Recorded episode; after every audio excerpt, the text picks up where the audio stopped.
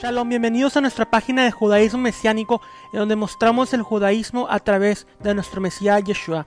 El día de hoy estaremos hablando acerca del pan jalá, este pan tradicional para la cena de Shabbat. En el libro de Génesis podemos ver que el Eterno creó a Adán por medio de la tierra, juntó la tierra y lo amasó. Tierra en hebreo es Adamá, y aquí proviene la palabra Adam.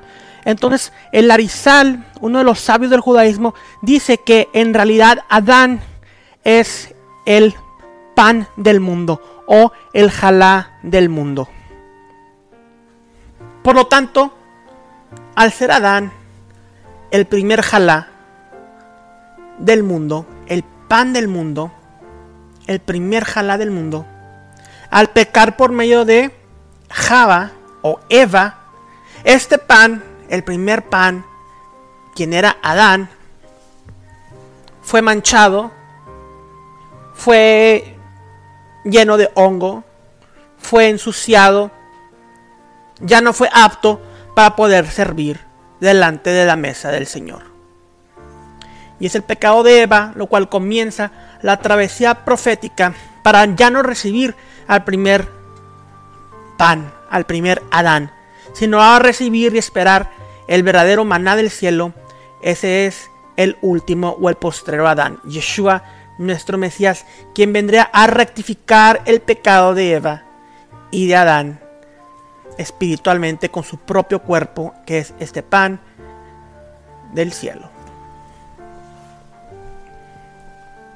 Y es debido a que el pecado de Eva se dio antes de comenzar el Shabbat o el séptimo día ya que ellos fueron creados en el sexto día cuando pecaron, la mujer tradicionalmente ahora entra en la cocina y prepara este pan, jala, antes de entrar al día de Shabbat.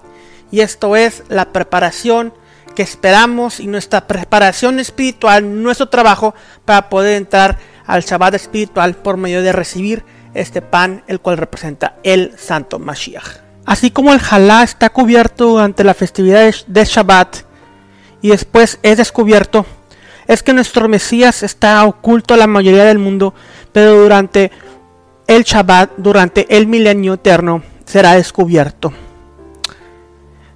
Usualmente utilizamos dos halot o dos panes de jalá durante la festividad de Shabbat la primera de las ocho fiestas que encontramos en Levíticos 23.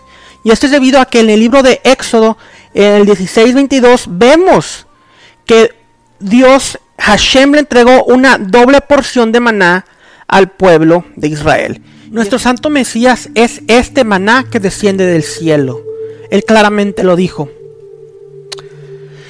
Nuestro santo Mesías nació en la ciudad de Belén, de acuerdo a Miqueas 5.2, el Mesías nacería en la ciudad de Belén. También lo encontramos en Mateo 2.1. ¿Qué significa esto? Bueno, pues la palabra Belén en hebreo significa Bet Lehem, lo cual significa en español la casa del pan. Por lo tanto, podemos ver que nuestro santo Mesías, el pan verdadero que viene del cielo, el verdadero Jalá, nació en la casa del pan, porque Él es este pan espiritual que vendría del cielo.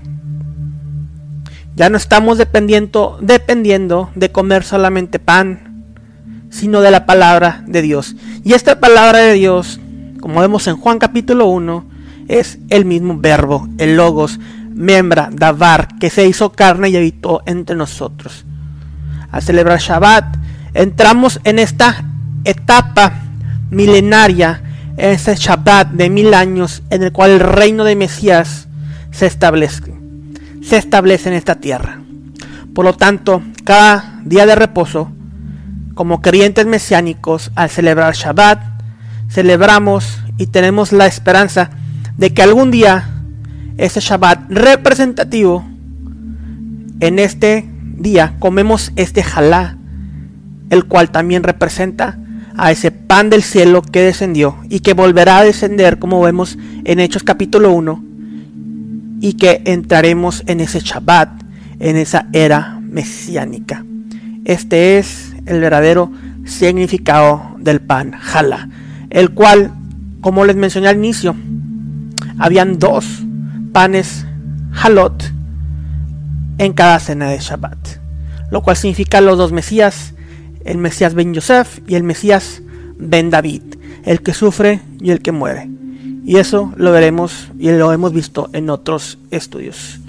Shabbat Shalom, bendiciones para todos mis hermanos, en el nombre de nuestro Mesías amado Yeshua.